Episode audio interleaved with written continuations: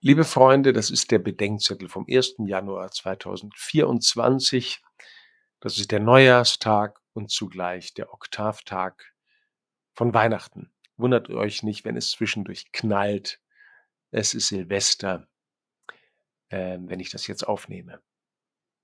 Nach Weihnachten habe ich meine alten Eltern besucht. Sie versorgen sich selbst, geistig sind beide hellwach und interessiert, körperlich jedoch sind sie unterschiedlich gut zurecht. Das gleicht die Mutter in der Sorge um den Vater so gut es geht aus. Sie sind einander anvertraut.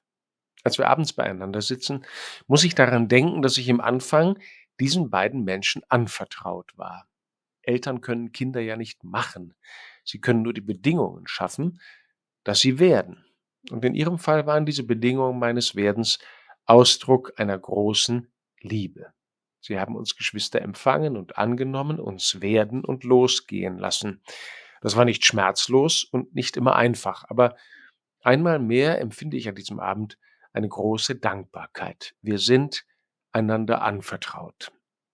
Heute am ersten Tag des Kalenderjahres, dem sogenannten Oktavtag des Weihnachtsfestes, feiert die Kirche das Hochfest der Gottesmutter Maria. Und mir kommt es so vor, als würde die Kirche an diesem Tag rückblickend nochmal fragen, wie konnte es eigentlich dazu kommen, dass Gott der Sohn als Mensch in die Geschichte der Menschen eintritt.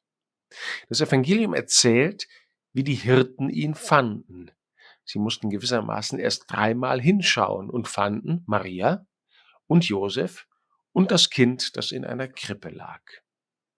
Als die Zeit erfüllt war, schreibt Paulus der Gemeinde in Galatien in der Lesung heute, sandte Gott seinen Sohn, geboren von einer Frau.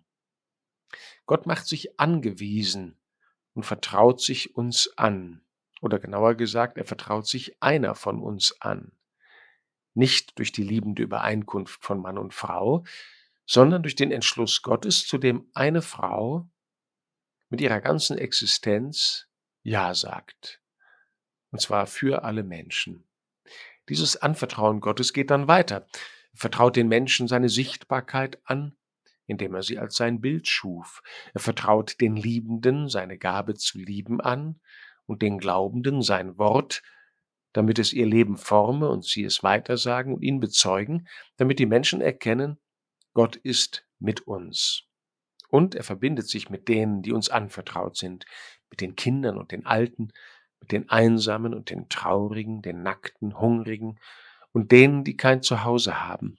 Von ihnen sagt er, was ihr ihnen tut, das tut ihr mir. Und schließlich sagt uns Gott, dass wir einander ihm anvertrauen sollen. Das geschieht im Segnen. Wer segnet, sagt, ich vertraue dich der Liebe, der Macht und der Treue Gottes an, die über meine hinausgeht.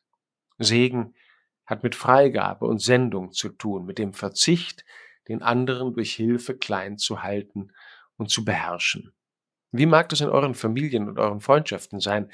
Gibt es so etwas wie einen Brauch oder eine Kultur des Segnens? Vielleicht können wir damit ja beginnen in diesem neuen Jahr, dass wir einander, zum Beispiel zum Abschied, einfach segnen. Heute muss ich besonders an den Muttersegen denken. Als ich neulich von den Eltern aufbreche, zeichnet meine Mutter beim Abschied wie immer ein Kreuz auf meine Stirn. Gott schütze dich, mein Junge. Der Muttersegen hat eine ganz eigene Gnade und Würde. Einfach deshalb, weil Gott uns zuallererst unseren Müttern anvertraut hat. Vor Jahren sah ich nach einer Trauung, wie die Großmutter der Braut, 80 Jahre, von der Urgroßmutter der Braut, 104 Jahre im Rollstuhl, Abschied nahm. Sie küssten einander und dann macht die Ältere ein Kreuz auf die Stirn der Jüngeren und sagte, Gott segne dich, mein Kind. Wir bleiben für immer jemandes Kind. Deshalb können wir auch immer um den Segen der Eltern bitten, übrigens auch, wenn sie längst gestorben und bei Gott sind.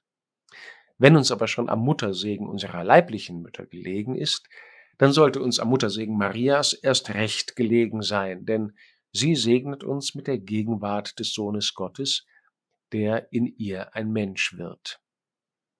Gott hat uns einander anvertraut.